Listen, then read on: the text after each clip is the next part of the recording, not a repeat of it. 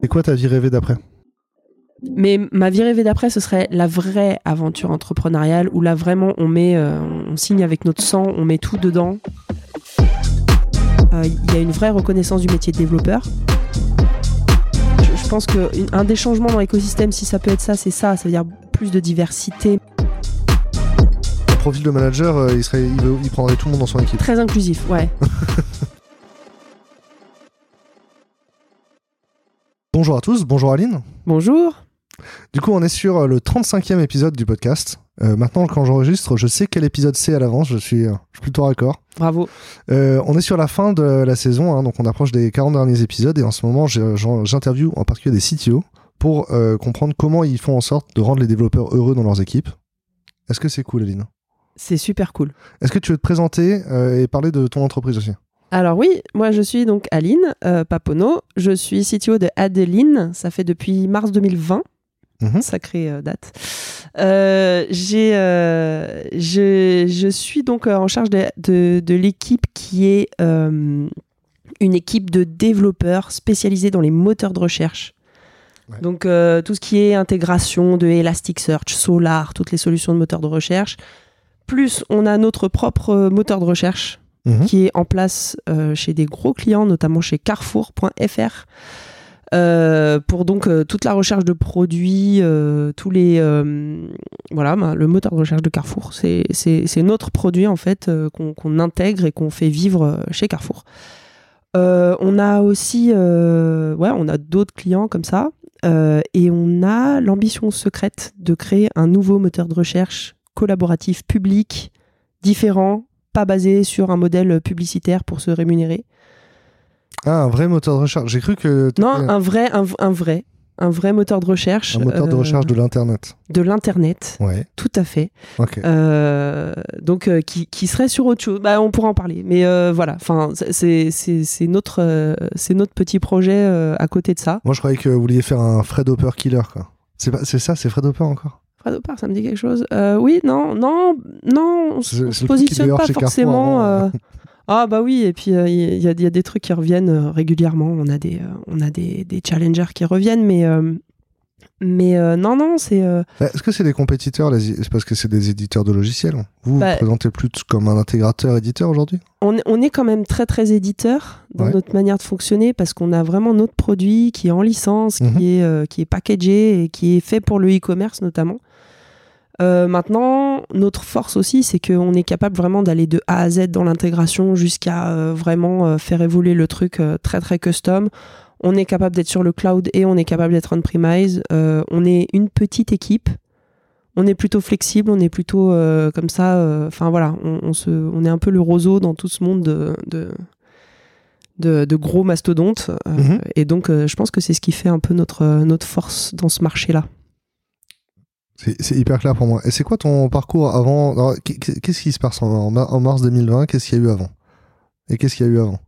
Alors, Je euh, sais très bien qu'en mars 2020, il y a le confinement. Ça, ça va, je suis OK. Tout à fait. Mais c'est- Mais quel impact a le confinement sur toi? Ah bah écoute, euh, c'était pas prévu hein, que ce soit le confinement au moment où je démarre chez Adeline. Euh, Malheureusement, ça a été vraiment un concours de circon- circonstances. J'en parle parce que on est actuellement en train d'enregistrer tous les deux à Station F et euh, moi c'était un peu le kiff pour moi d'aller dans une boîte qui est hébergée à Station F. Ouais. J'avais mon petit sac à dos prêt, tu sais mon petit cartable, mes petits Ouais, ouais. crayons et tout pour démarrer. Et en fait non, j'ai démarré en remote avec tout le monde euh, comme ça en, en webcam et tout et même si je, je suis très très fan aussi de travailler de la maison, j'ai tout ce qu'il faut pour ça. Euh, c'était quand même pas évident euh, pour moi. Ouais. En plus, euh, t'as as dû me percevoir déjà le, le peu de temps qu'on s'est rencontrés. J'aime bien, euh, j'aime bien parler fort dans des bureaux. Et donc, euh, c'est vrai que c'était un peu plus, c'était un peu plus difficile. Mais en tout cas, donc le, le confinement, c'était un peu un concours de circonstances. Avant ça, j'étais en start-up dans une boîte qui fait de la reconnaissance d'images, Mhm. qui s'appelait LTU. LTU, historiquement, ça s'appelait même LTU Technologies. C'était une belle grosse boîte française, une belle réussite française de, de, de logiciels de matching d'images euh, qui utilisait du OpenCV, du Python, du C++ pour, euh, pour faire vraiment un matching d'images et un index inversé. Dans le style d'ailleurs d'un moteur de recherche, euh, style Elasticsearch, mais ultra performant pour, euh, pour la recherche d'images. Ouais. Et en fait, je me suis retrouvée euh, donc CTO slash COO parce que c'était une fusion en fait avec la petite startup que j'étais, dans laquelle j'étais juste avant LTU. Donc là, je- C'était un- c'est- tu m'as fait c'était remonter le truc à l'envers, c'est un peu plus un- Est-ce compliqué. que c'était un Naki Wire? Alors, j'étais, euh, I, I don't know. Ah un Naki Wire. Je- On peut parler anglais à Station F. Ah, ouais. les Haki Wire, les hack, je trompe, juste- même moi je dois le dire mal, hein. c'est euh, quand on rachète ta boîte pour recruter les gens plutôt que autre chose quoi. Ah, il y a moyen, il y a moyen qu'on ait, qu'on ait, qu'on ait voulu en fait faire ça. Il y a moyen que mon esprit tordu ait dit ouais, ils sont bien là-bas. Oui, clairement.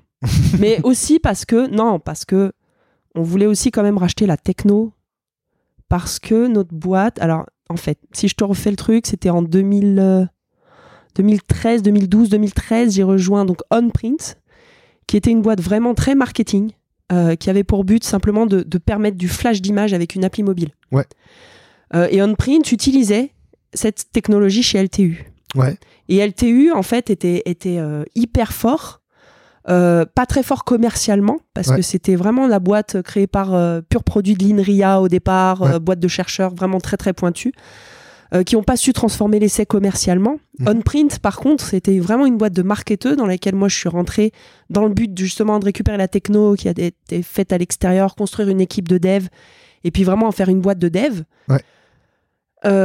Et en fait, LTU ben, était à vendre et puis euh, avait moins de clients, il y avait moins de trucs. Donc euh, moi, je me suis dit, bah attends, nous, on est, c'est vital pour nous cette techno, récupérons-la complètement. Mhm. Euh, et donc on, en- on en a fait, euh, on a récupéré aussi tant qu'à faire le nom LTU et donc c'est devenu LTU. LTU depuis a levé des fonds. Là, ils sont une grande équipe, ils recrutent sur du Python, sur des technos. Vous pouvez aller les voir. voilà, LTU. Très bien. Et vous, vous recrutez aussi ou pas? Ah oui, on recrute. On C'est quoi recrute. les. euh, what, what's the stack? Euh, Stack is. euh, alors, déjà, moteur de recherche, en général, connaître ça.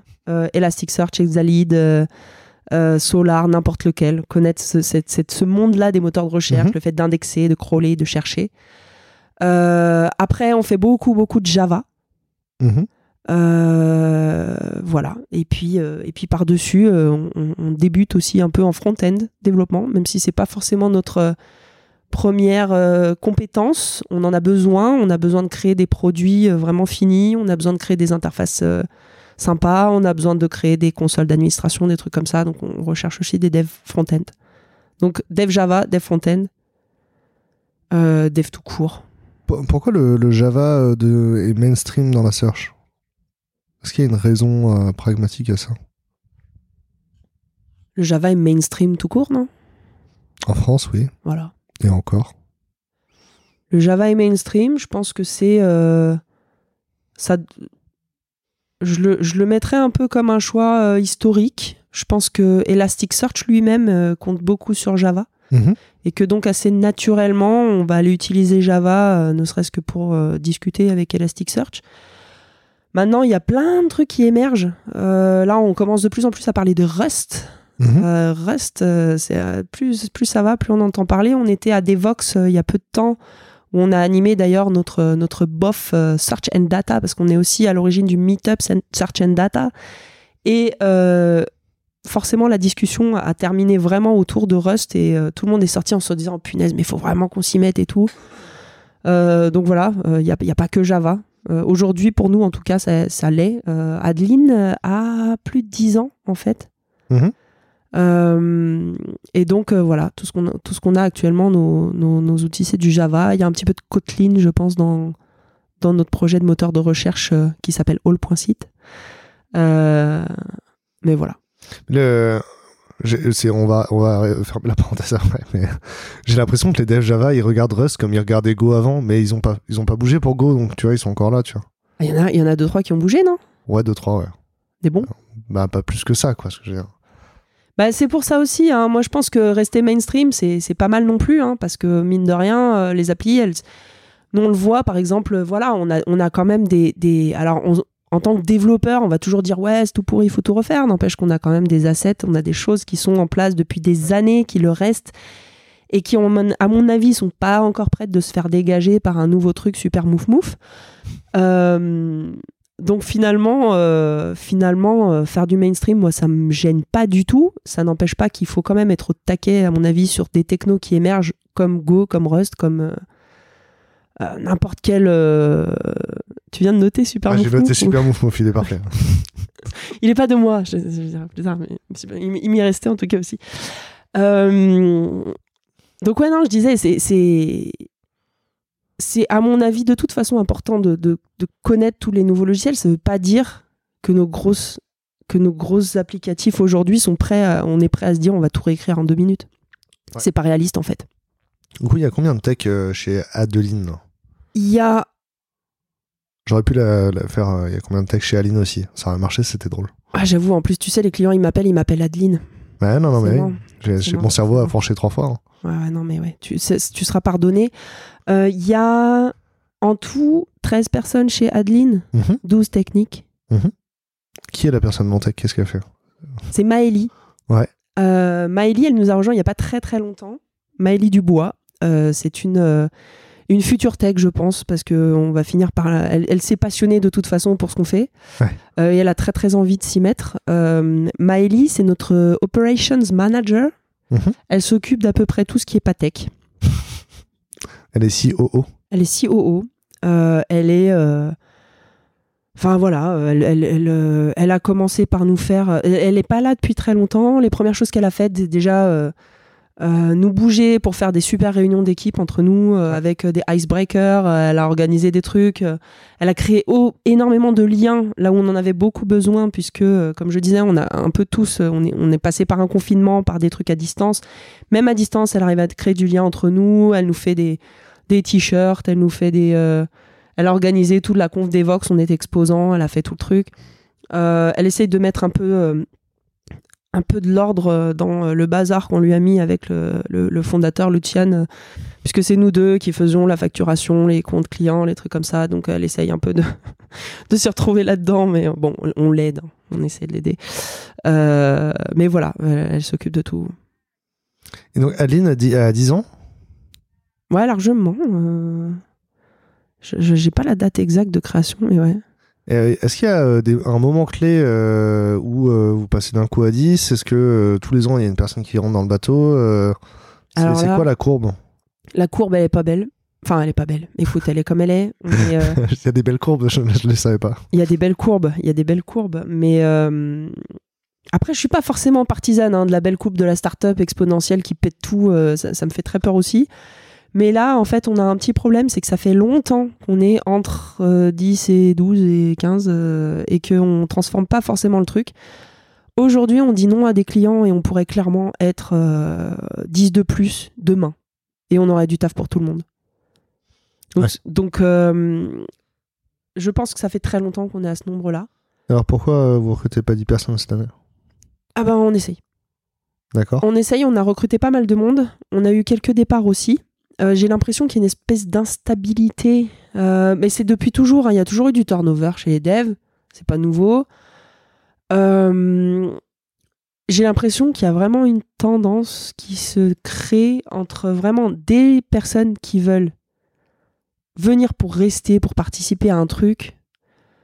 Et puis d'autres qui viennent, qui prennent un an, deux ans, qui sont là pour faire un ramp-up de salaire, ou alors qui veulent vraiment, euh, voilà, qui, qui, qui viennent chez nous pour monter une marche euh, et, puis, et puis mieux sauter derrière, et, euh, et, et qui de toute façon partiront parce que euh, on sera pas forcément hyper compétitif par rapport à des boîtes US qui vont payer euh, super bien ou euh, Du coup, c'est une raison de venir bosser chez Adeline quand même. C'est de- c'est- un, un tremplin pour ta carrière. Quoi. Alors oui, clairement. Je pense que techniquement, techniquement, c'est un tremplin. Euh, techniquement, c'est un tremplin. Maintenant, tu vois, ce qu'il faut qu'on travaille, c'est la première partie de ce que je te disais, c'est euh, pourquoi tu viendrais chez nous pour rester, tu vois? Mhm. Et euh, pour ça, il faut donner de la substance, il faut donner de la vision. Euh, il faut dire, bah voilà, tu te lèves le matin, venir bosser chez Adeline, c'est pour telle et telle et telle raison, et tu, et, et tu, tu, et euh, j'ai pas besoin de te, de, te, de te le marteler tous les jours pour que tu en sois convaincu, en fait. Euh, c'est- c'est le projet euh, grand public euh, qui, donne, euh, qui donne un fil rouge, quoi. Ça, ou alors euh, rien que nos valeurs, euh, la manière dont, dont on fait notre boulot, euh, le, le- le soin qu'on apporte à euh, la qualité, à faire en sorte que, que le truc soit bien. euh, voilà, le, le- les clients qu'on a, euh, ça peut être plein de trucs. Et t'as envie que ce soit quoi? C'est quoi tes intuitions de ce que ça devrait être euh, à court terme? Euh, moi, toute seule, je peux pas te le définir. Mais en fait, euh, on, a, un- on, a on a un boulot à faire. Tu vois, là, j'étais en train, ce matin, on est en train de le préparer. En fait, on va se faire euh, vendredi, là, avec toute l'équipe, on va faire un atelier Vision Mission. Mhm. Qui est là pour ça.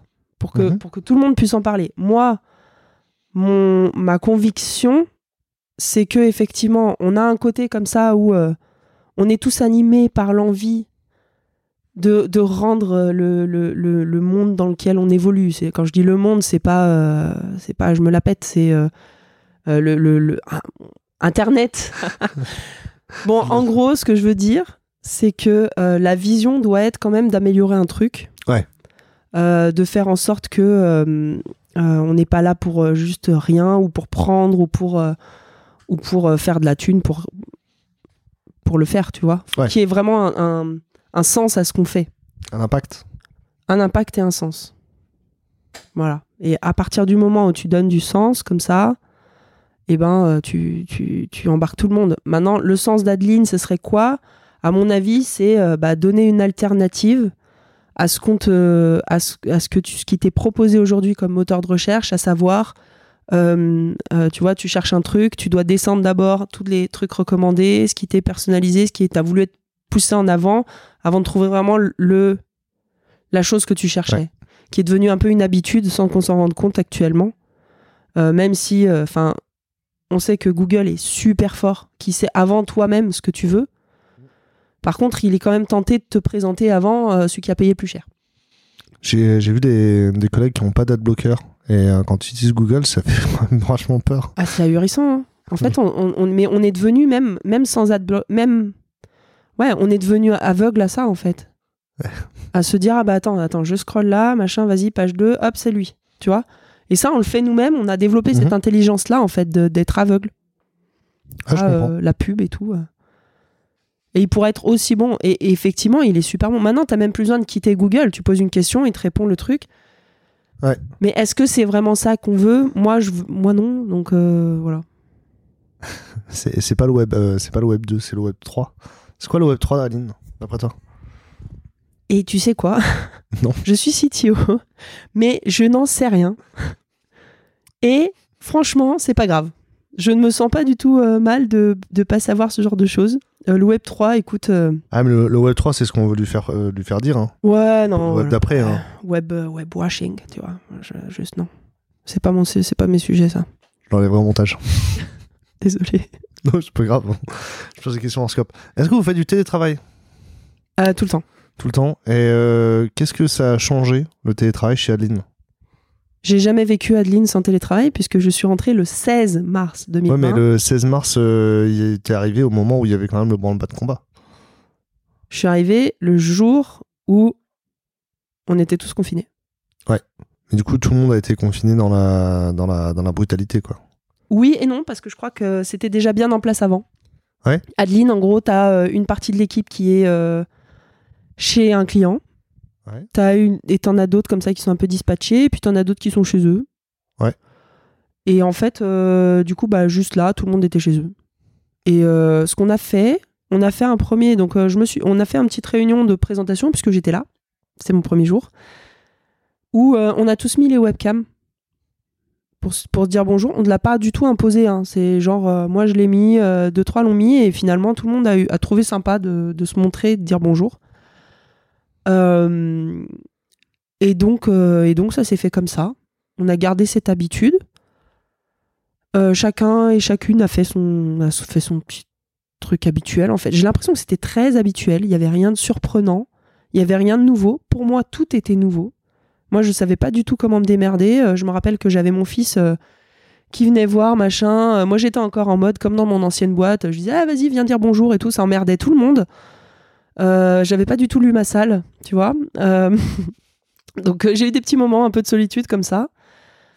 Euh, mais le télétravail, moi je pense qu'il était déjà bien installé. Ce qui Ouais. a changé, c'est que bah il était juste euh, obligé en fait. Si on voulait vraiment se voir ou faire, euh, je pense qu'il faisait pas mal de d'événements ensemble, genre des déj, des trucs comme ça. Bon bah ça on l'a juste pas fait.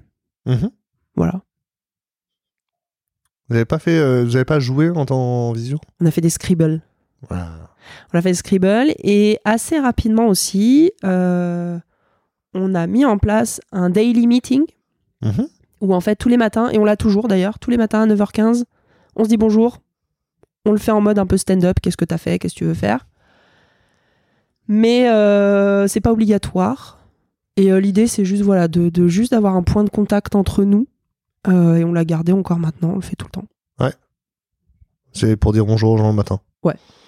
C'est, euh, je crois que c'est hyper social, tu vois. C'est genre normal de dire bonjour à des gens le matin. Ouais, voilà, voilà, comme si on avait vraiment besoin de dire bonjour à des gens le matin.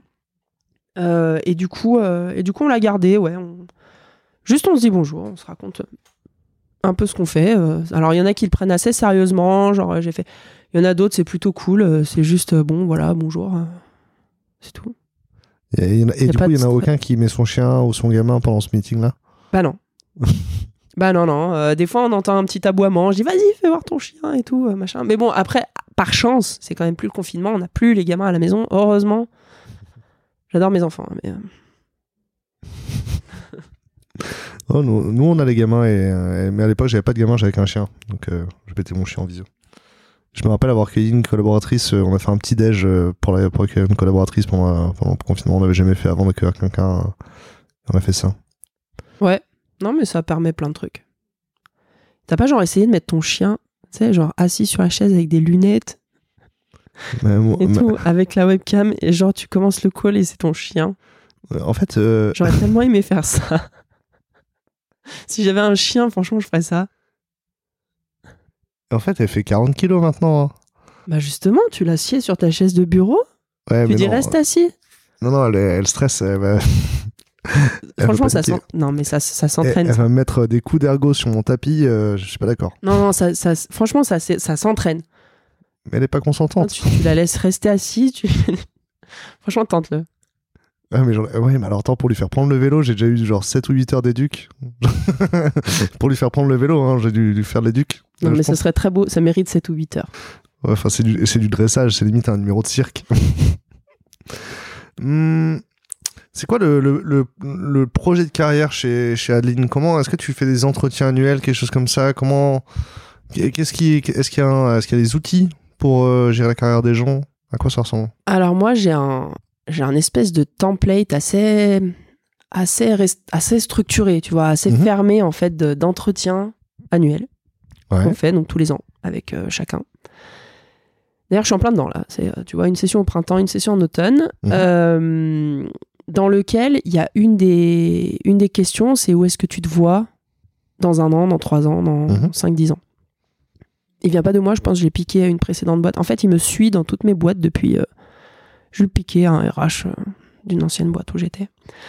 Euh, et le donc le les c'est à, chacun de s'imaginer comme ça, ça permet au moins de se, projeter un peu dans une utopie de qu'est-ce que je vais faire, où est-ce que je me vois. Ces genres de trucs, on se dit, bah voilà, une fois dans le, une fois dans l'année, ça permet à la personne de se poser la question. Mhm. Alors, c'est c'est pas directement la réponse à ta question, parce que c'est au moins déjà, bon, voilà, on se projette. Euh, ensuite, comme plan de carrière, Non, mais c'est intéressant du coup le jeu sur les entretiens annuels. Ouais. Est-ce que les gens ils les préparent du coup? Bah, en fait, euh, ça dépend. C'est un doc, euh, tu sais, c'est un doc Google partagé. Mhm. Je le partage en avance. Et il est possible, enfin, oui, tu, tu peux l'éditer en fait avant de, Mhm. avant de se voir. Mais généralement, on le fait pas. Mhm. Vraiment, il n'y a pas le temps. Donc, on le fait sur, sur live. Mais euh, ouais, c'est possible. Ok. Donc, euh, donc ça, ce document-là, et donc tu fais deux sessions, c'est parce que tu fais la moitié de l'équipe euh, au Ouais. printemps, la moitié de l'équipe en, en automne? Ouais, c'est ça, selon la date d'embauche. Ou selon que- le retard qu'on a.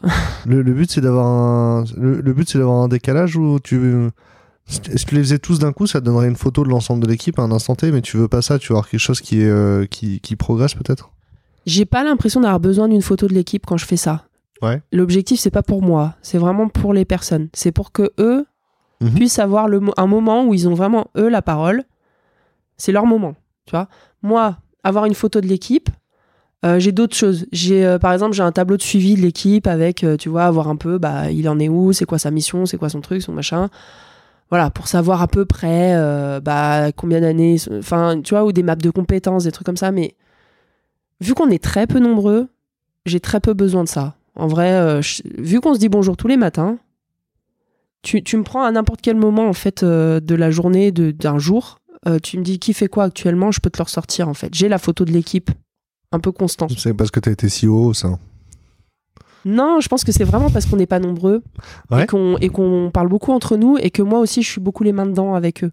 Est-ce que vous avez des cras? Et oui, on a des cras. Vous utilisez un 10,000 feet ou quelque chose comme ça Oh, on n'utilise rien du tout. On utilise Google Calendar. Chacun met dedans la journée qu'il a passée à faire le truc. Et après, notre pauvre Maëlie reprend ça Et elle facture. et facture. J'ai honte. Non, pourquoi pas. hein. Écoute, il y a un outil par contre de crack qui est exceptionnel, qui est super bien, mais qui est cher, c'est Harvest. Ouais, Franchement, c'est hyper bien. je note. On recommande Harvest. Je le mettrai en note euh, dans le podcast. Ouais, D'ailleurs, Harvest, si vous m'écoutez, du coup, vous pouvez me faire un petit prix parce que je viens de vous, re- vous recommander.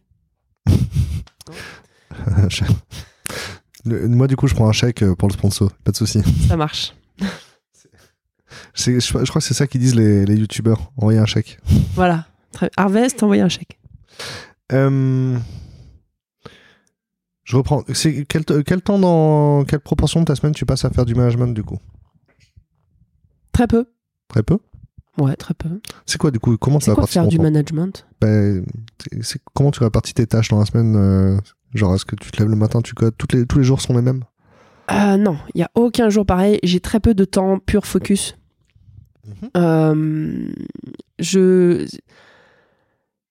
Alors, il y, a une- il y a une époque où j'utilisais carrément un petit logiciel de timekeeper pour vraiment comprendre qu'est-ce que je fais de mes journées parce que Ouais. j'arrivais le soir en me disant mais qu'est-ce que j'ai pu bien foutre. Euh, parce qu'en fait euh, bah, à chaque fois il y a enfin ouais il y a beaucoup d'événements on va dire dans une journée. Euh, et donc je suis plutôt en mode interruption. Je, ré- je réponds à beaucoup de beaucoup d'interruptions. En fil rouge je suis quand même euh, dédié à l'intégration chez Carrefour actuellement. Mhm. donc ça veut dire que je suis avec l'équipe Carrefour. Je prends des user stories je fais partie je suis, je suis développeur chez Carrefour. D'accord. Donc euh, je suis euh, voilà, je prends des stories, je participe, je fais des code review, je fais des PR, je fais du Java. Euh, et et c'est vrai que du coup, donc ça c'est mon fil rouge.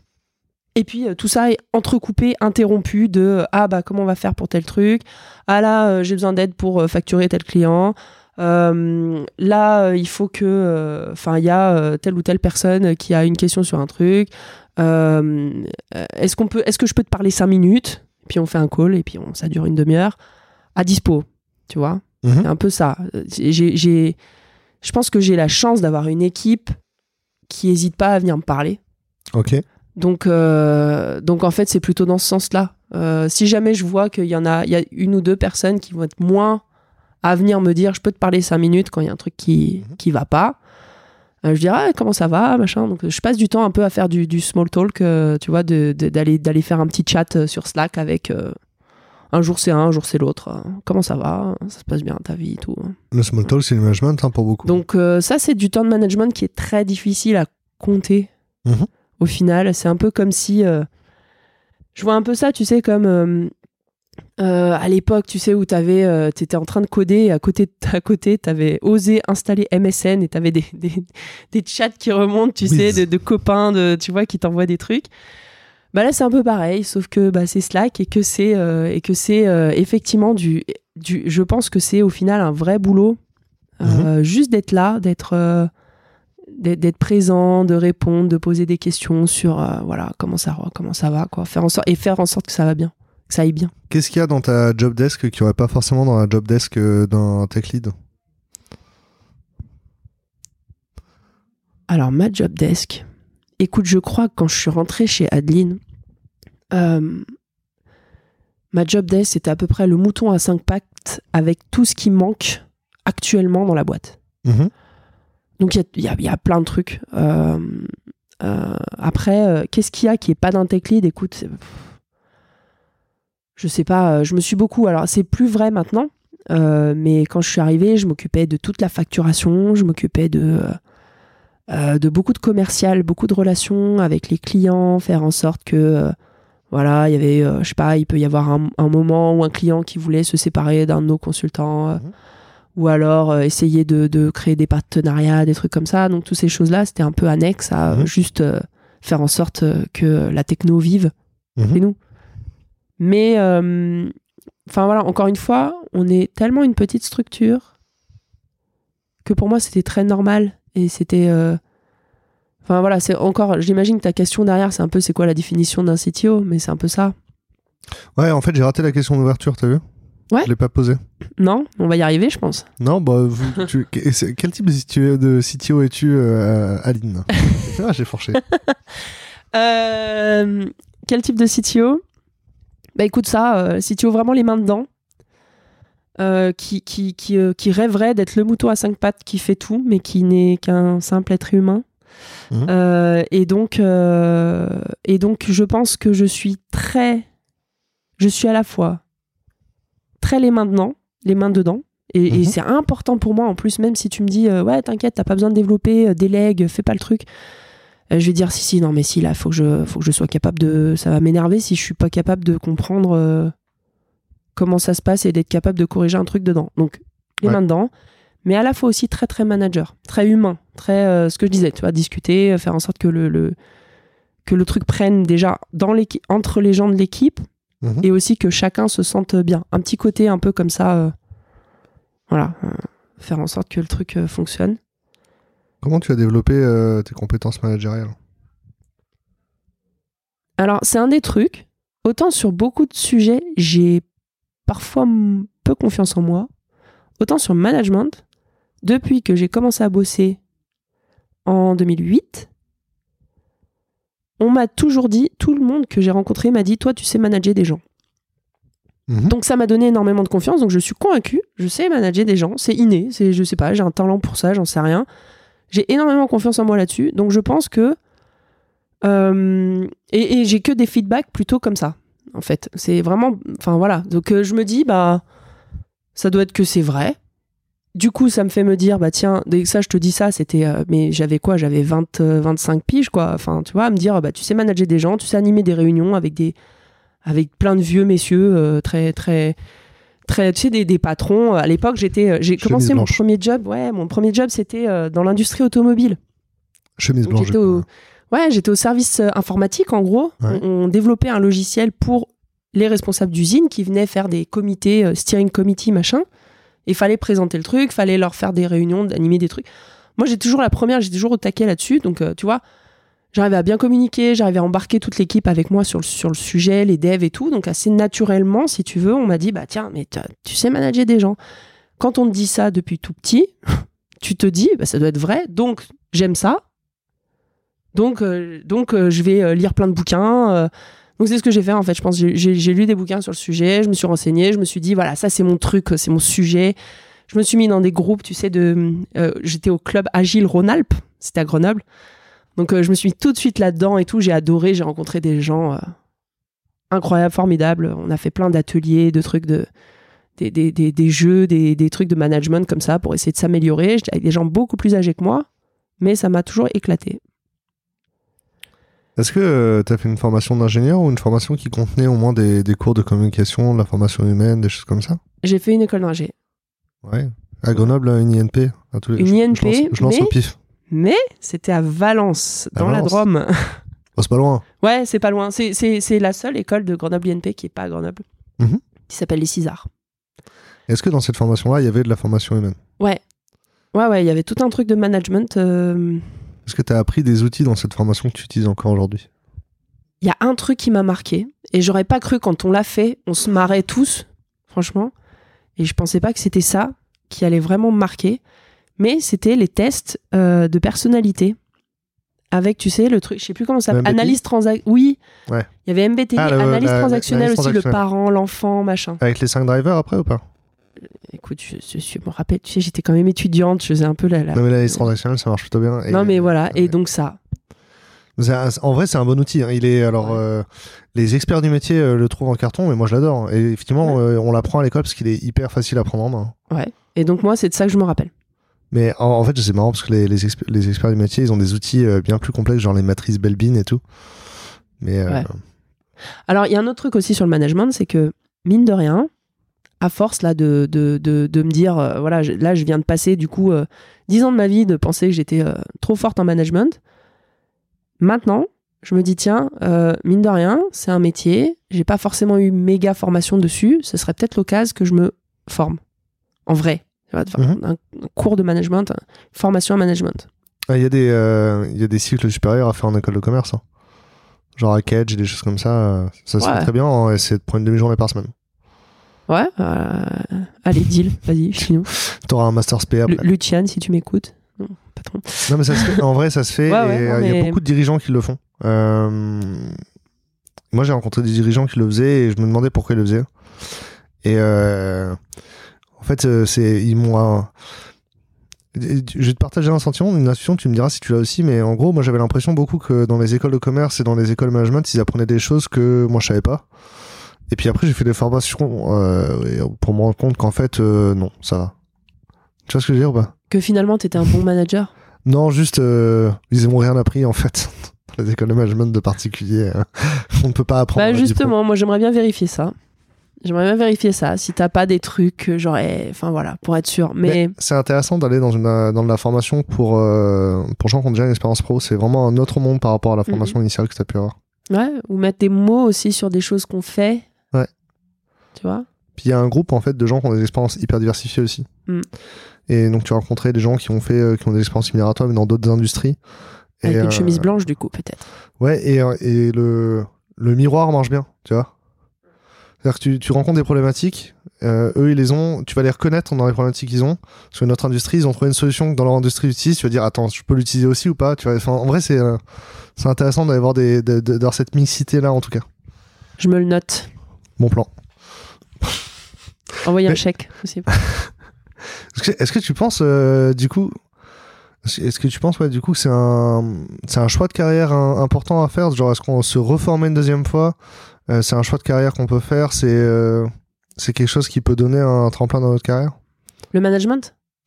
Le fait de retourner se former euh, de faire une deuxième formation. Euh, moi, je je l'ai pas spécialement vu. Oui, alors oui, ça peut. Mais euh, non, moi, je pense que c'est plutôt, euh, c'est plutôt juste pour, euh, tu vois, pour, je sais pas, pour, pour sceller un peu dans le marbre plutôt une, une carrière. Tu vois, pour dire voilà, moi, je suis ça. Mhm. C'est plutôt ça. Mhm. Là, pour le coup, tu vois, c'est pas, c'est pas une fois que si je, si je fais, imagine, je fais un truc comme ça, un- une vraie formation management, mais importante, tu vois, et puis, et puis après, je vais deux ans après, je te dis non, mais finalement, je vais aller élever des chèvres. Bah non, pas trop, tu vois. Là, ça veut dire que ça valide vraiment, bah voilà, ma vraie passion, ma vie, c'est ça. Tu vois? Ça a du sens pour moi ouais Ouais. Euh, Ceci dit, je suis pas contre non plus. Aller élever des chèvres un jour. On verra. même c'est ça c'est quoi ta, ta vie d'après rêver Ah non, bah du coup, non, c'est c'est pas aller élever des chèvres non plus. euh.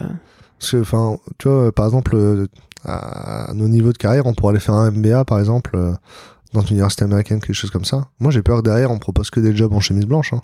Non, non, non, et puis non, mais non, c'est pas mon monde ça. Non, non, non, moi, euh, moi ma vie rêvée d'après, euh, c'est. Euh... Non, je vais pas faire un MBA. je vais Ok. un MBA. Bah, tu pourrais, pourtant, t'as as les compétences pour et tout. La méritocratie te, te l'indique. Ouais, mais enfin, à quoi ça me sert? Bah, justement, euh, tu t'as déjà, eu des, des à- LinkedIn, euh, je vais pouvoir faire des posts encore plus euh, machin. non, c'est bon. Euh, Typiquement, dans, la, dans ta vie d'après, admettons, dans ta vie d'après, tu peux avoir des rôles de- d'administrateur dans des boards d'entreprise où tu es administrateur tu, technique. Et le fait d'avoir fait un MBA peut t'aider à avoir cette vie-là, par exemple. Ouais, mais alors si non, alors je suis alors je suis- vraiment pas pour. Pourtant, je suis fière d'avoir fait les études que j'ai fait, mon diplôme Mhm. et tout. Mais je suis pas pour des postes où on va regarder, t'as fait telle école, t'as fait tel truc, t'as fait tel diplôme. Voilà. Moi, si jamais euh, si jamais un jour, par hasard, par miracle, par, par euh, j'aimerais beaucoup, hein, j'ai vraiment, Mhm. j'aimerais beaucoup faire partie d'un board, pouvoir être vraiment décisionnaire sur des trucs, euh, administrer, faire, c'est un peu le truc. Ça pourrait être ça un peu ma vie rêvée aussi. Mhm. C'est vraiment de, de pouvoir, de, de pouvoir euh, faire partie d'une décision, de deux décisions importantes euh, qui impliquent beaucoup de choses. Mhm. Euh, et en plus, je me sens vraiment capable de le faire. Mais si pour faire ça, le ticket d'entrée, c'est faut que tu aies fait un MBA à je sais pas où et que tu connaisses je sais pas qui et machin, c'est bon, j'y vais pas. Non, ça va. Non, bah t'inquiète, il n'y a pas de coercition. Je comprends que la coercition, tu veux pas, il n'y a pas de coercition. Non, mais voilà. Après, si effectivement, ça va m'apprendre beaucoup de choses d'aller faire MBA, que c'est là que je vais vraiment m'enrichir Mhm. de plein de choses et que je vais apprendre et que j'ai le temps et l'argent pour le faire, j'y vais. Mais tu vois, typiquement, on parlait de réseau, parce qu'on enregistre dans l'après-midi après l'épisode pré- précédent, bien sûr. Euh, mais faire un MBA, ça te, ça te donne du réseau, en fait, surtout. Et, euh, et tu vois, c'est comme la formation supérieure, le, le MSI euh, Management. C'est euh, aussi rencontrer des gens qui sont dans d'autres industries euh, et, et donner une autre dimension à ta compétence managériale avec un, nouveau réseau, en fait, qui est utile professionnellement.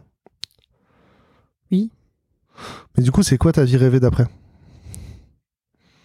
La vraie La vraie, là pour le coup, ce serait. alors, chez Adeline, je me sens déjà très, très en mode entrepreneuriat, Mhm. Puisque euh, voilà, on a des projets, on a, euh, on a plein d'idées, euh, on, on est une petite équipe, on est tous motivés, on a tous euh, comme ça à partager une vision, un truc. Euh, mais ma vie rêvée d'après, ce serait la vraie aventure entrepreneuriale où là vraiment on met, on signe avec notre sang, on met tout dedans et on y va quoi. Et là, actuellement, je suis pas encore, je suis pas associée chez Adeline, j'ai pas de, Ouais. tu vois, on n'a pas créé encore. On, on voudrait créer une, une structure pour le site all.site, Mhm. le moteur de recherche. On n'y est pas encore.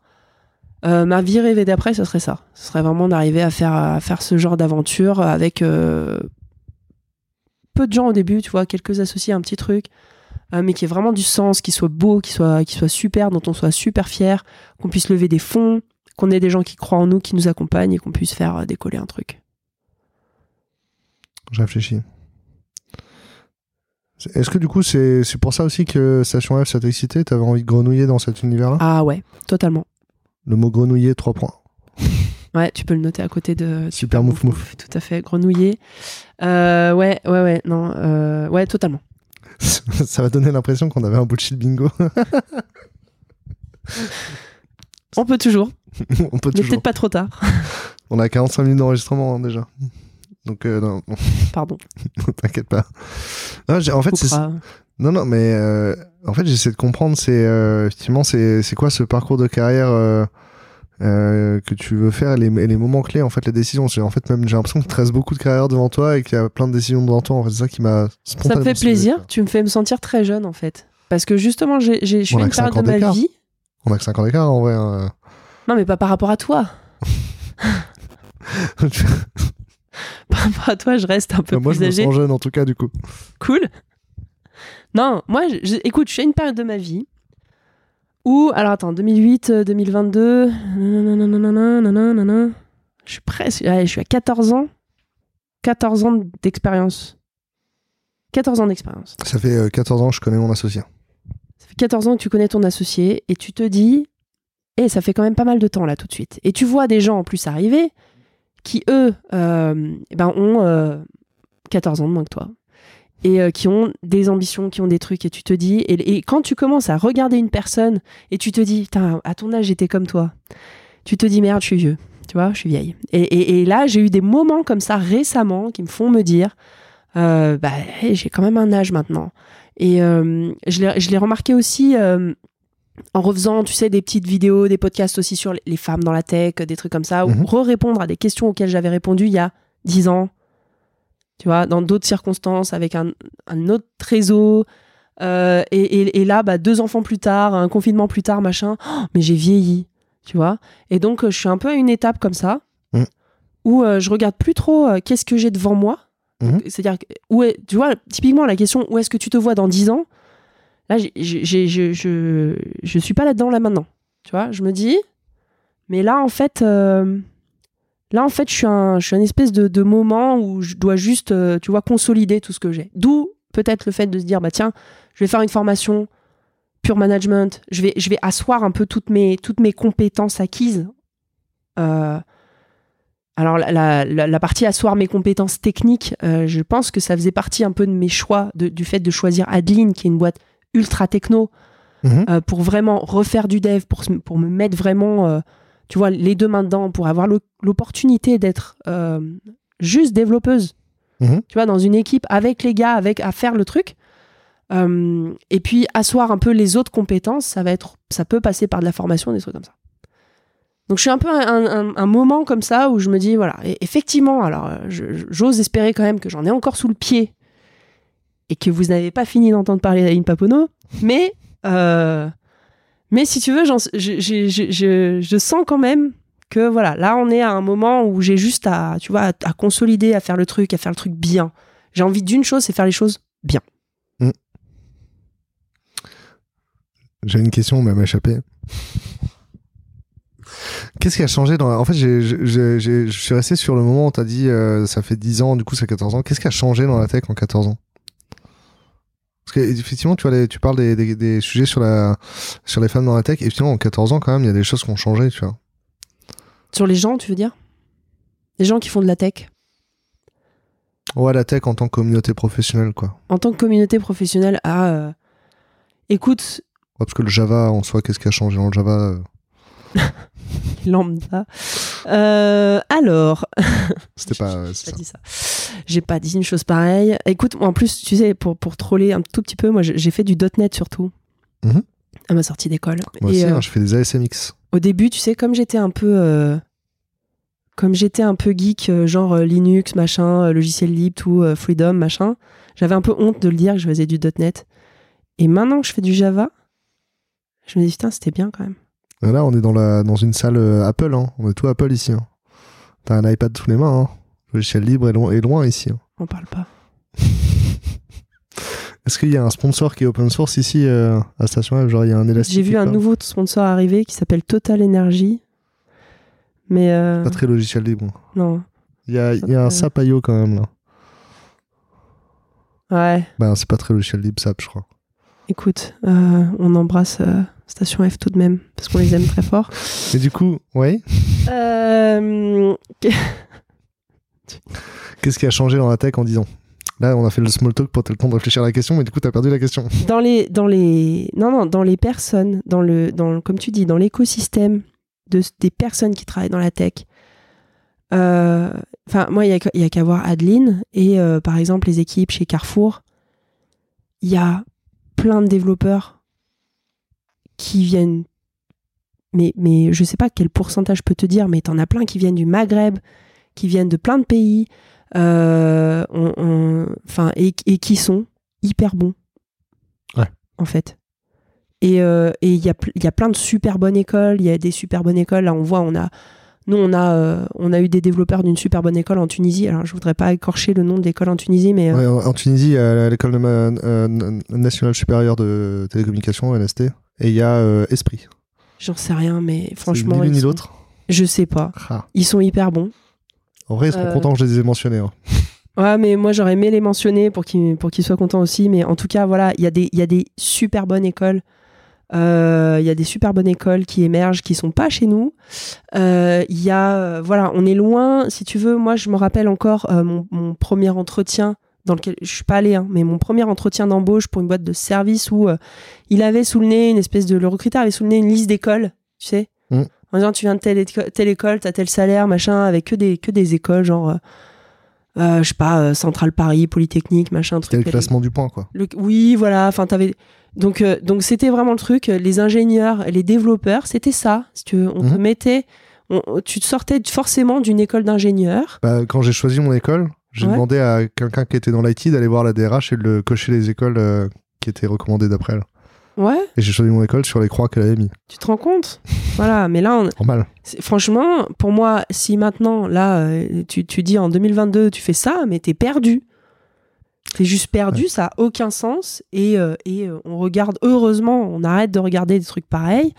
et t'as des, t'as des réels talents qui viennent frapper à ta porte, mais euh, qui, sont, qui sont super bien. En plus, les grilles de salaire sur l'école de sortie, en plus en formation initiale, c'était vraiment une source d'écart salarial entre hommes et femmes ou de déterminisme social. hein. Ah, bah c'est clair. Donc ça, Ouais. oui, effectivement, Je sais pas si c'est réellement fini et enterré, là, comme on en parle, on fait genre c'est fini, parce que peut-être on est privilégié pour pas être dans des trucs comme ça, mais en tout cas, mais voilà, moi, moi, je, m'en- moi, je me souviens de ça, et, euh, et, euh, et clairement, j'ai pas l'impression que ce soit en tout cas la tendance autour de moi. Ah, Station F, c'est pas la tendance. Euh, Bon, quoique à Station F, t'en as quand même 3-4 qui vont me dire euh, euh, Moi, je recrute que des gens qui ont fait une grande école. Parce que euh, je sais pas recruter, et donc je recrute que les gens qui ont été validés par le système avant. Oui, mine de rien, enfin ouais, t'as beaucoup de fondateurs, t'as HEC, t'as beaucoup de fondateurs qui viennent Ouais. comme ça de... de, de... Oui. Il y a le plateau de Saclay, quoi. Non, RPZ. En tout cas, euh, en tout cas, non. euh, je, je pense que une- un des changements dans l'écosystème, si ça peut être ça, c'est ça. Ça veut dire plus de diversité, mais mais de la vraie diversité, et pas juste. euh, tu vois, moi, je, je me rappelle plutôt de l'époque de offshore, tu sais, où on faisait faire Ouais. nos devs à des trucs pas chers. Là, c'est pas ça. C'est pas juste pour être pas cher. C'est parce qu'il y a des personnes qui sont juste authentiquement fortes, douées dans ce qu'ils font. Euh, et donc, euh, et donc, euh, c- ça se normalise un peu. Je pense que les salaires ont augmenté et continuent à augmenter. Euh, Il y a une vraie reconnaissance du métier de développeur sur lequel on n'était Mhm. on pas. euh, voilà, on, on- on râlait là-dessus euh, à l'époque. Euh, là, je trouve que ça a plus rien à voir. Que voilà, que les salaires sont, sont bien. Euh, donc voilà, il y a de la reconnaissance, il y a du respect aussi de, de- peut-être d'autres métiers. Euh, quand on dit t'es développeur, c'est pas euh, ouais, je comprends rien à ce que tu fais, c'est ah ouais, cool, euh, machin. euh. tu vois, c'est peut-être un peu plus connu aussi. Mhm. Euh, Il y a pas mal de, de- il y a pas mal de défis euh, finalement qu'on s'était posés qui ont été euh, plutôt, euh, plutôt relevés et qui fonctionnent quoi. C'est vrai qu'il y a 10 ans, tu disais que t'étais développeur, tu disais Ouais, je travaille dans les ordinateurs, quoi. Ouais, c'est ça. Informaticien. Ouais. Et, et tu vois, j'ai le souvenir, il y a quelques années, il y a peut-être ouais, une dizaine d'années, rencontrer des gens en vacances qui étaient québécois. Ouais. Il me dit, tu fais quoi dans la vie? Je suis développeur. Ah, c'est bien ça, c'est vachement bien et tout. Des, des, des personnes qui avaient une soixantaine d'années hein, qui disent, ah, c'est bien, ça paye Ouais. bien, tu dois faire un bon salaire, un truc comme ça. Euh, je disais ça à n'importe qui d'autre euh, français, euh, ils connaissaient pas. Je dis pas que c'est le cas encore maintenant, mais on se rapproche un peu de ce modèle, euh, de, de cette connaissance-là peut-être. Ah, après, l'industrie numérique au Québec est très développée depuis plus longtemps que chez nous. Ouais. Ah oui, oui. C'est un sujet, mais c'est parce que le- les DSI en Amérique du Nord n'ont pas eu la même histoire que chez nous. Euh, c'est intéressant ce que tu as dit aussi sur euh, la- l'Afrique de manière générale. Euh, nous, on le voit beaucoup sur We Love Devs. Parce que tu sais, on a mis des QCM où les développeurs peuvent répondre et du coup, ça les rank et du coup, ils sont mis en avant s'ils ont un bon score sur, sur les QCM. Et il y a vraiment beaucoup de QCM où le, top score il est détenu par, souvent même des gens d'Afrique de l'Ouest, pas forcément du Maghreb. Ah ouais, ouais. Non, mais l'Afrique, écoute, moi, j'étais. je sais plus qui m'avait avait dit ça une fois. Je suis, en fait, je suis allée plusieurs fois au Sénégal Mhm. pour bosser. euh, parce qu'on avait un client à l'époque dans mon ancienne boîte. euh, bah, avec, euh, avec Ludo chez Sphère. Yes. On avait un client qui était euh, donc euh, Crédit Mutuel, Centre international de crédit mutuel, qui avait mis des fonds dans une boîte sénégalaise pour faire de la microfinance, pour Mhm. faire des projets comme ça. C'était un- une vraie création de boîte là-bas. Euh, et donc on était là pour faire un peu faire monter en puissance les devs là-bas. Ouais. Euh, et j'avais eu la chance de participer à des meet-up euh, de, de user groups là-bas, de. GDG ou je sais plus quel truc, euh, où ils parlaient justement de, bah, du rôle qu'ont à jouer les devs africains dans l'internet africain, de réparer. En gros, ils avaient des projets de réparer internet africain. Ouais. Enfin voilà, il y avait- il y avait plein plein de, de trucs comme ça. Il y avait un gars qui avait sorti, mais qui avait dit, écoutez, on a loupé la révolution industrielle, ne loupons pas la révolution numérique. Et ce qui est sûr, c'est qu'ils la loupent pas. Et que, et que, et que c'est eux aujourd'hui, pour moi, c'est ces pays-là qui sont, euh, qui sont au, taquet, quoi. Enfin, Alors, animer des communautés en Afrique, c'est incroyable. J'ai discuté avec euh, un bonhomme qui organisait des startup week-ends en Algérie. Et il me dit, mais en fait, je peux pas savoir combien y a de gens qui vont venir parce que comme les gens ont pas euh, de carte bleue, ils achètent sur place les billets. Donc, je peux pas les prévendre. Puis des fois, il y a un bus qui vient d'arriver. T'as 40 personnes qui ont fait 6 heures de route. tu vas pas leur dire, bah non, j'ai plus place. Tu vois, donc, ben, des fois, tu fais l'événement, il y a 120. Des fois, il y a 250 personnes. Mais Ah ouais, non, mais alors, après, moi, c'est pas, je l'ai pas organisé. Moi, j'étais juste, j'étais là, j'étais invité. Donc, Ouais. je peux pas dire comment ils ont organisé le truc. Mais en tout cas, il y avait du monde. Et en tout cas, c'était super inspirant. Et, et, et, euh, je dois dire que euh, C'était c'était il y a assez longtemps aussi ça. Je te, tu vois, je te raconte que des vieilles histoires, donc euh, finalement, pas, hein. euh, je sais pas. Mais c'est que du coup, sur Wheel of Devs, les, les trois quarts des clients français, ils veulent pas recruter des gens qui sont pas déjà en France pour des raisons euh, principalement administratives. Ouais, mais ça on a arrêté nous. Enfin, moi dans mon ancienne boîte j'étais comme ça. Ouais. Et j'ai compris que c'était une connerie. Et du coup, les top devs qui rankent, ils sont recrutés par nos clients qui sont pas en France. Ils sont recrutés par des clients suédois ou des clients anglais. Bah ouais, c'est con. Mais, euh, mais du coup, genre, enfin, ça me rend fou d'avoir euh, euh, toute la French Tech euh, qui parle de la fuite des cerveaux français aux États-Unis. Alors qu'en vrai, euh, l'Afrique francophone a des cerveaux incroyables et on n'arrive pas à les attirer en France, tu vois. Ouais, et puis en fait, euh, enfin, fuite des cerveaux, je pense que tout ça, ça va péter parce que maintenant, avec le remote, t'as plus de questions de fuite des cerveaux. T'as juste, euh, chacun reste chez soi. Et du juste, t'as, t'as des boîtes qui sont internationales, qui sont de partout. T'as des boîtes américaines qui viennent recruter des Français qui restent en France. T'as, juste. euh, là, avec l'Ukraine, il y a des boîtes euh, françaises qui ont rapatrié des équipes entières et en fait, euh, Ouais. ça se passe bien, les gens sont contents. Non, mais tout est possible maintenant. Enfin, à la base, de... ils, ils ont monté des sites nearshore en Ukraine, puis finalement, c'est des gens qui vivent en France maintenant. Ça, ça c'était bizarre cette histoire. Ouais. Mais, euh, mais en fait, c'est une qualité de vie à offrir aux gens. Enfin, il faut que les salaires aillent avec, etc. Mais les gens sont contents de venir vivre en France quand on leur donne l'opportunité, quoi. Bah oui. Ouais. mais, mais, mais en plus, enfin, je veux dire, euh, euh, ça, faut pas croire que ça a autant de valeur que ça pouvait en avoir par le passé de venir vivre en France. Mhm. Tu vois Tu peux très bien avoir maintenant des développeurs, euh, euh, je sais pas, sénégalais, euh, maghrébins, euh, marocains, euh, tunisiens, algériens, qui sont juste, qui, qui, qui peuvent même rester là où ils sont, euh, aller juste travailler pour toi. Mhm. Tu vois, tu leur donnes juste, tu donnes les mêmes bonnes conditions de travail à tout le monde. C'est quoi le problème en fait? Tes- frontières, tes frontières de monde du travail. euh, je sais pas comment, comment il va être possible d'ailleurs de légiférer sur ce genre de truc, mais c'est juste, ça disparaît complètement.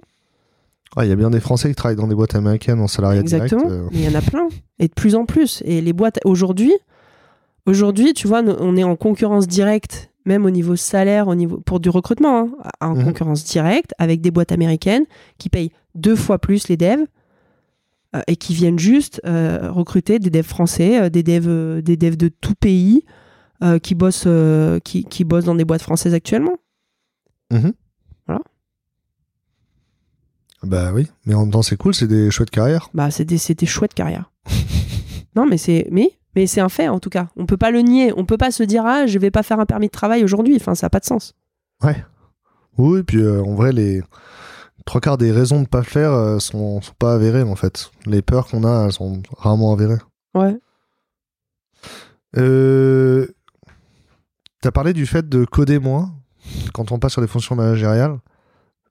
C'est quoi l'en- Est-ce qu'il y a un vrai enjeu à coder moins quand on commence à devenir CTO ou, ou tech lead ou des choses comme ça? Est-ce que c'est une peur qu'on peut avoir? Comment ça se passe? Tu crois qu'on peut en avoir peur? Bah, je, je- je- connais Non. beaucoup de gens qui ont eu peur de coder moins. Et euh, je me demandais si c'était une question que tu t'étais posée aussi. Non, parce que j'ai pas peur de coder moins. En fait, tu as quand même dit que c'était important pour toi d'a- d'aller sur un job où tu t'es hands-on et tu fais du Java, quoi. Et t'as dit aussi que, que ça te stressait de pas savoir comment ça marche. Et que tu voulais... Ah ouais, ouais, non, savoir comment ça marche, non, ça c'est obligé. Savoir comment ça marche. Oui, non, oui. Avoir mis au moins un petit peu les mains dedans. Mais, Ah, moi, je pourrais ouais. pas faire ça. Ouais. Par Alors, contre, par contre, par contre, euh, être, être- être tout le temps opérationnel dans le truc, aller venir mettre son grain de sel à chaque fois au milieu des devs en disant ah t'as pas fait ça comme ça comme ça, non, tu vois, c'est pas ça, c'est pas avoir du contrôle, c'est pas Mhm. coder pour pour contrôler le truc tel qu'il va être fait. C'est juste connaître suffisamment de choses sur ton produit, mais jusqu'à la partie la plus la plus technique, euh, la plus euh, la, la plus terre à terre de voilà de, de coder le truc. Mais c'est pas euh, non faut et au contraire faut lâcher. Tu vois, quand tu as une équipe de dev, faut lâcher. Faut, faut, se, faut, faut respecter le travail qui est fait, les choix techniques qui, font, qui sont faits. faut répondre aux questions. faut donner une, une, une ligne, euh, tu vois, en disant, bah voilà, on Ouais. va par là. Euh, les technos, un peu de chez nous, c'est Mhm. celle-là. Euh, ce vers quoi vous pouvez tendre, c'est ça. Euh, L'architecture idéale, c'est ça. Ce qu'on veut surtout pas, c'est ça. Et voilà. Et après, après free.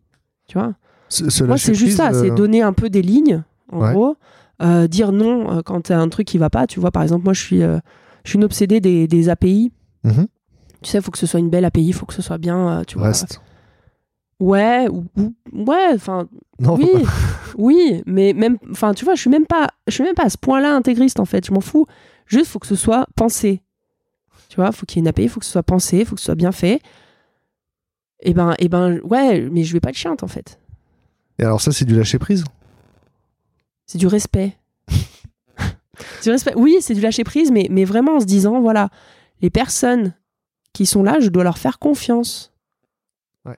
Sinon, c'est, sinon on peut pas, euh, on peut pas avancer. Donc le secret du, du lâcher prise, c'est euh, c'est de remettre le colla- ton- tes collaborateurs au premier plan et la Ah oui. considération que tu as pour eux en premier. Et d'être capable comme ça de, juste d'orienter le truc en donnant des grandes lignes, en faisant adhérer, tu vois, à des, grands principes, on va dire, de les rappeler, de dire voilà, c'est ça. Votre métier, c'est ça. Être un développeur, c'est ça. Euh, euh, ce qu'on veut faire, c'est tel et tel truc, tu vois. C'est vraiment faire adhérer. Et une fois que l'adhésion, elle est là, on fait confiance. Sinon, euh, sinon, être tout le temps à contrôler, à vouloir refaire, euh, enfin, juste non. Du coup, tu as, une personnalité animatrice, tu t'aimes bien emmener des groupes? Euh, en avant, tu aimes faire de la mise en mouvement. Et en soi, c'est une compétence, un soft skill. Parce que ce qu'on décrit là, c'est pas euh, si ça. Parce que si je comprends bien ce que tu m'as dit, c'est aussi le fait que tu as reçu beaucoup de messages positifs euh, qui t'ont permis de développer une confiance en toi et qui t'ont permis de d'affirmer en fait cette compétence là. Ouais, et puis c'est aussi de me rendre compte que de toute façon l'équipe, de toute façon l'équipe idéale n'existe pas. Ouais. Tu vois, je me suis toujours dit ouais, mon rêve, tu vois, quand j'étais développeuse au début, je me disais, je suis toujours, hein, mais quand j'étais vraiment, tu vois, dans une équipe de dev, je me disais ah mais là, tu sais, il faudrait que j'arrive à être dans une équipe où ils sont tous meilleurs que moi et genre ils me prennent en binôme, j'apprends, je fais des trucs. En vrai, ça n'est jamais arrivé. Ouais. Toujours arrivé en mode pompier sur des trucs qui marchaient pas, en me disant non mais c'est quoi ce truc pourri, comment je vais faire, avec euh, éventuellement quelqu'un qui m'explique un peu, euh, tu vois, des trucs, mais jamais c'est arrivé, tu vois. Ouais. Et donc ça, j'en ai fait le deuil très très vite, en me disant Mhm. que de toute façon, euh, de toute façon, on est, on est, euh, on est nous, tu vois. C'est pas quelqu'un d'autre qui est en train de faire le truc, c'est nous. Donc on y va, tu vois, et donc faut lâcher. C'est clair, faut lâcher. Euh, je me rappelle plus exactement quelle était ta question initiale, mais euh, Bah, euh, ma question, c'était que, en fait, je voulais, je reprenais la compétence, la question de base qui était comment tu as développé tes compétences managériales, et je reprenais un des éléments de réponse qui t'a donné, qui était le fait d'avoir reçu des signaux positifs, des messages d'encouragement, des messages de confirmation que tu cette compétence-là. ah oui, de Et dire tu t'as sais manager ou tu ouais. Ouais, et euh, c'est c'est ça, en fait, euh, euh, savoir comment. Admettons, euh, admettons, tu vois, la, personne qui nous écoute, c'est une personne qui n'a pas reçu ces messages-là. Comment est-ce qu'elle peut euh, se mettre dans une condition pour les recevoir aussi? Euh, Peut-être que ouais, c'est ça. Est-ce qu'on a des conseils pour recréer ces conditions-là? Est-ce qu'on peut recréer les conditions de, de la Aline d'aujourd'hui Tu vois? Ouais, mais je pense que c'est ça. hein. C'est, tu vois, de de de de, de pas se, de pas idéaliser l'équipe en se disant ouais, euh, je vais être que avec les meilleurs. Ouais. Moi, je suis la meilleure, donc je veux travailler qu'avec les meilleurs et tout. Non, quoi. Tu vois, c'est, c'est, c'est de se dire, euh, c'est de se dire, euh, il f- il- on n'a pas le choix, faut y aller. Tu vois, donc il Mhm. faut emmener une équipe là où là où on a prévu d'aller en fait. Ouais. Donc c'est vraiment ça. C'est un peu le côté. euh, Enfin, faut, faut pas avoir peur d'être pas dans des bonnes conditions en fait, tu vois. D'être dans des conditions qui sont parfois euh, désorganisées, qui sont pas idéales, qui sont pas parfaites, il manque des il manque du monde, on, est- on devrait être trois fois plus, Euh, tu vois, on devrait être plus, on devrait avoir plus de moyens, on devrait avoir euh, euh, on devrait tout refaire, cette brique là, il faut toute la refaire. De- Tous ces trucs là, Ouais. si tu veux, c'est juste faut s'en débarrasser parce que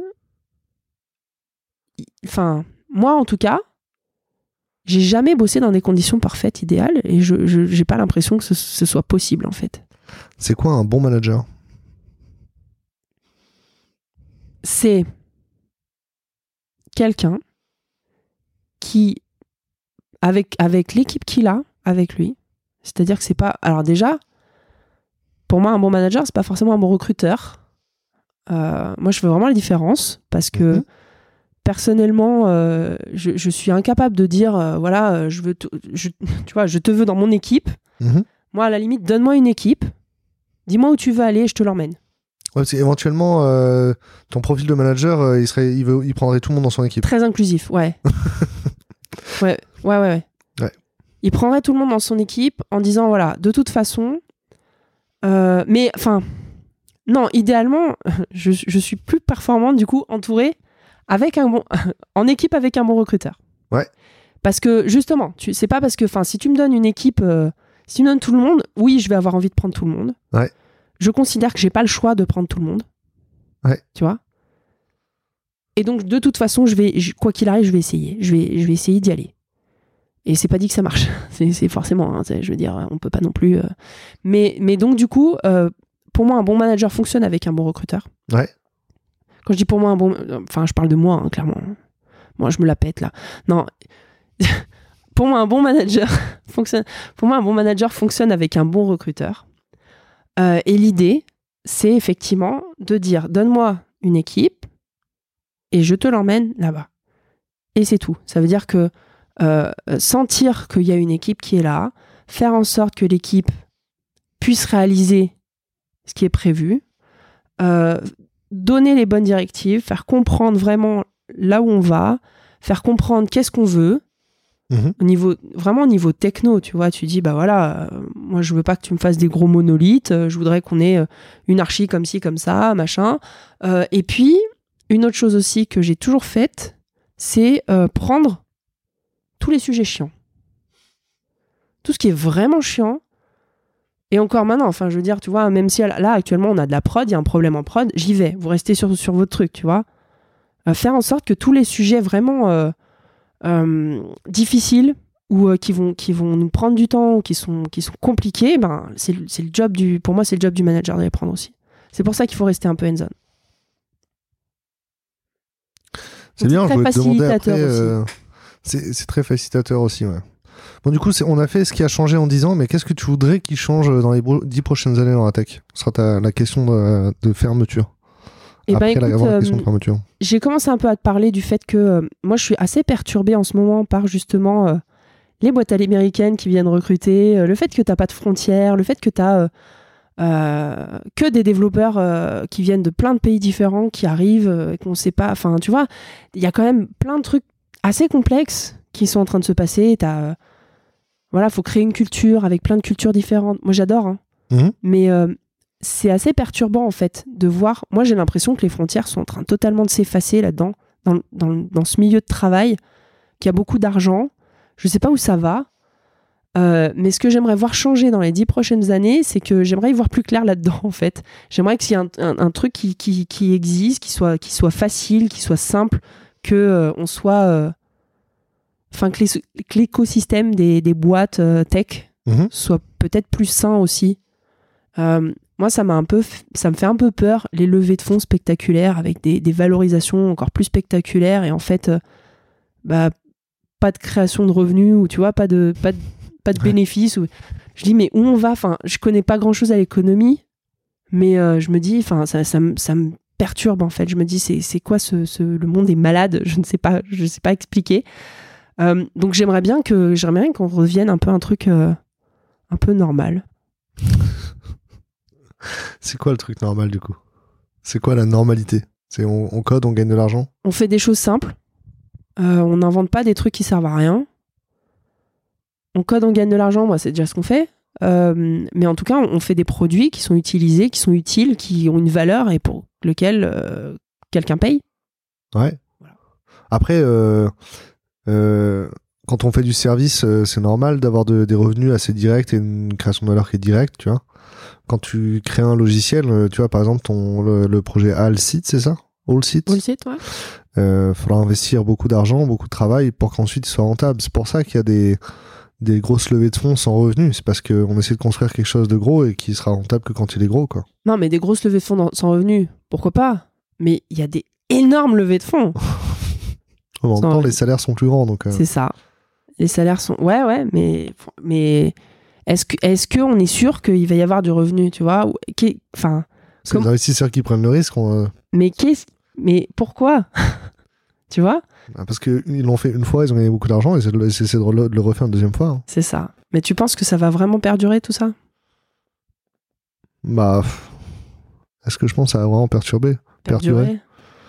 Tout le monde parle de la bulle, tout le monde aimerait que la bulle éclate. J'ai pas osé dire ça comme ça. Mais euh, là, on fait un reportage sur, euh, sur les NFT, la crypto, les Web3.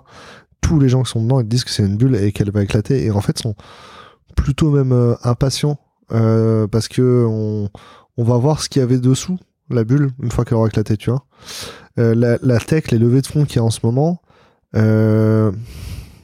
c'est un autre sujet c'est un autre sujet c'est c'est plus parce que le, secteur de la création de logiciels tu vois le le software is eating the world des, des, euh, que disait euh, Marc Andreessen aux États-Unis. En fait il commence à arriver en Europe et on, lève des fonds pour créer des gros logiciels euh, parce que ben, on a des ingénieurs en France pour le faire et donc on a les fonds pour investir dans des gros logiciels. On n'a plus besoin des Américains pour le faire tu vois.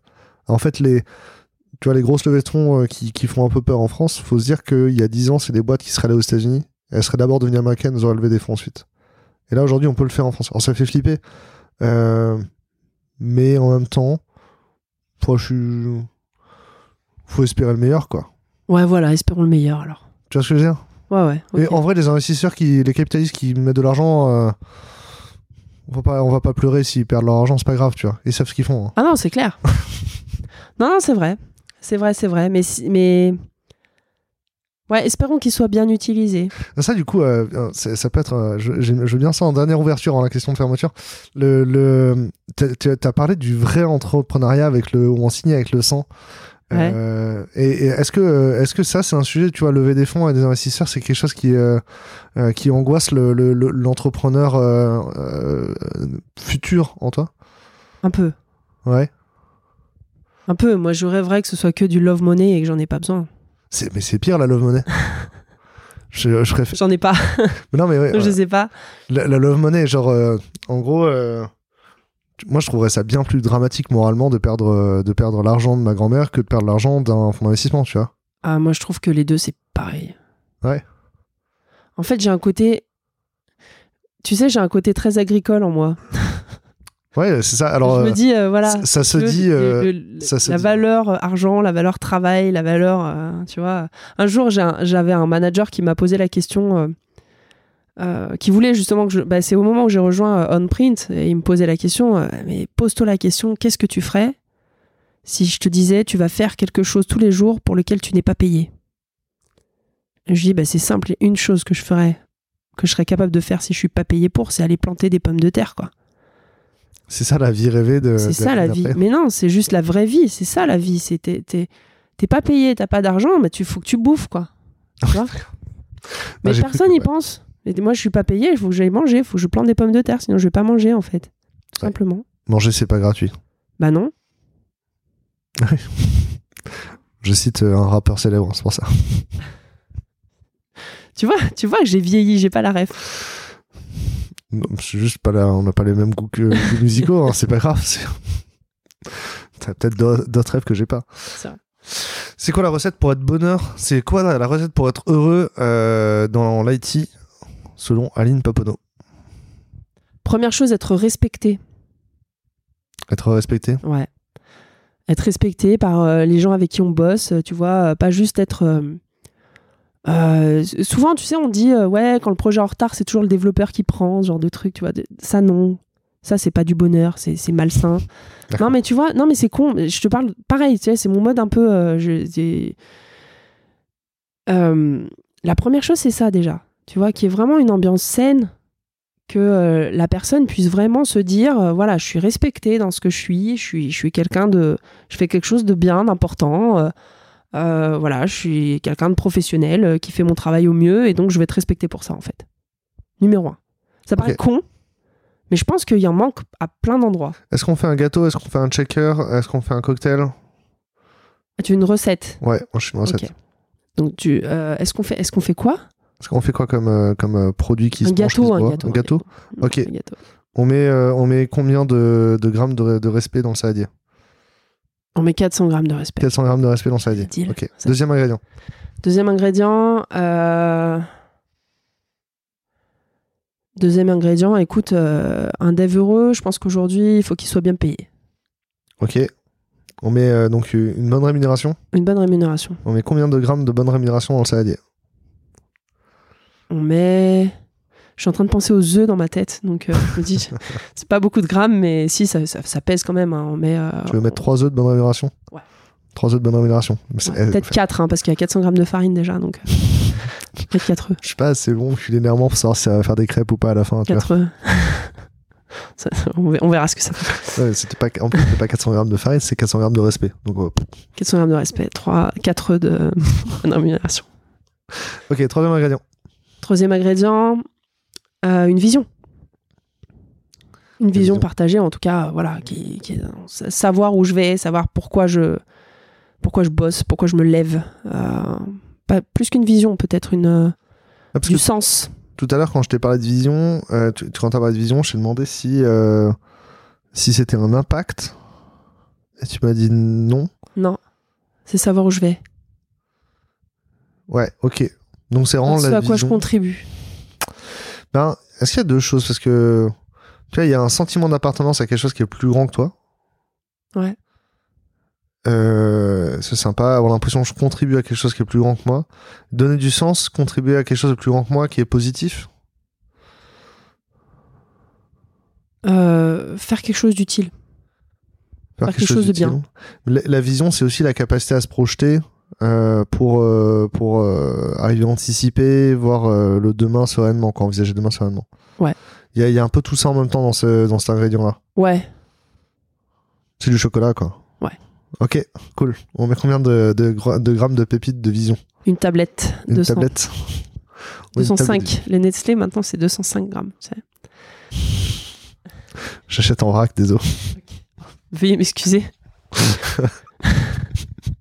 J'achète des fondettes. Euh, Ok, est-ce qu'il y a un autre ingrédient, quatrième ingrédient ou pas? Euh. Il y en avait un. Ouais, sur le côté sens, je pense qu'il y a une chose qui est importante. Peut-être pas pour tous les devs, mais quand même un peu. Euh, Aujourd'hui, c'est le côté un peu responsable. Tu vois, de choisir un métier, un, un- un- un domaine métier qui a du sens, qui a un truc, euh, qui a un impact. Pour le coup, vraiment le côté impact sur la société, de pas, tu vois, il y a beaucoup de développeurs qui ont ce côté comme ça très éthique. Dire moi, je veux pas aller faire des missiles, des têtes de missiles euh, intelligentes. euh, T'es une développeuse consciente? Consci- Oui, tout à fait. Enfin, Ok, c'est c'est l'idée, c'est ça, c'est Ouais. euh, être conscient? Parce qu'être Ouais. conscient, ça veut dire aussi, après, tu vois, euh, tu peux faire des missiles, mais tu sais pourquoi tu fais des missiles, quoi. ah oui, non, mais tout à fait. Il y en a qui, il y en a, c'est leur kiff, il n'y a pas de problème. Mais juste, juste, c'est, c'est faire les choses en, en conscience. C'est ça. Ok, donc le, côté choix. c'est la conscience? Ouais, ou même le choix, voilà, de, de déterminer vraiment qu'est-ce que je veux Faire faire. des choix éclairés? Oui. Ok, 300 grammes. 200 300 ouais. grammes. Est-ce que ça, c'est des- c'est un fruit qu'on rajoute dedans euh, genre, C'est du sucre. C'est le sucre, Ok, Ouais. 300 grammes de sucre. Ouais. Ça, et ça fait, c'est- on met ça au four, euh, on mélange, on bat, euh, et on met ça au four euh, Je t'ai fait. Putain, il manque le beurre. Il manque le beurre? Tu veux rajouter du beurre? Ouais, du beurre. Le beurre, on le laisse comme ça, du gras. Ouais, parce que Ça fait un, ça fait fait un le- aussi, du beurre. t'as farine, œuf. euh, Après, faut le pas Chocolat, mettre trop longtemps au four, du coup, ça fait un moelleux, je pense, ça passe. Bien, un, un moelleux sans beurre. Ah, on, on peut faire un brownie. Hein. Non, mais faut du beurre, quoi qu'il arrive. Bah, ça fait un cookie si tu mets pas de beurre. Non, il faut toujours du beurre. Tu peux faire- D'ailleurs, d'ailleurs, euh, si tu fais sans beurre, tu peux faire un cookie sans cuisson, ça marche. J'aime pas ces trucs. ça fait, euh, oui, bah écoute, hein, recette originale. hein. Non, et farine pas cuite euh, risque de listériose ou salmonellose, là, je sais pas quoi. C'est mort. Je sais pas. Moi, je fais pas de gâteau. hein. J'ai remarqué. J'ai remarqué. C'est cool. Est-ce que c'était un moment? Très. Très bien. Est-ce que tu veux un mot de la fin, une tribune de la fin? Non. J'ai déjà bien assez parlé. Euh, ben, Merci en beaucoup. vrai, tu veux que je fasse un mot de la fin? Moi, c'était un truc, c'était ta tribune. Non, non, non, j'ai pas, j'ai pas, j'ai pas. je t'ai tout donné. hein. C'est tout donné. Euh, merci beaucoup aux éditeurs qui nous auront suivis jusqu'ici. On est à 1h23 avant montage. Donc c'était un, un bon épisode. Euh, pensez à... Non, c'est cool. pensez à contribuer à l'enquête. Euh, il faut euh, répondre à l'enquête. Euh, c'est la donc du coup c'est la 30 euh, j'ai dit 35e au début. hein. C'est la 35e interview donc il reste plus que 5 interviews à diffuser avant que l'enquête soit fermée et il faut témoigner maintenant pour qu'on puisse prendre en considération vos témoignages pour écrire le livre. À bientôt. Passez une bonne journée. À bientôt.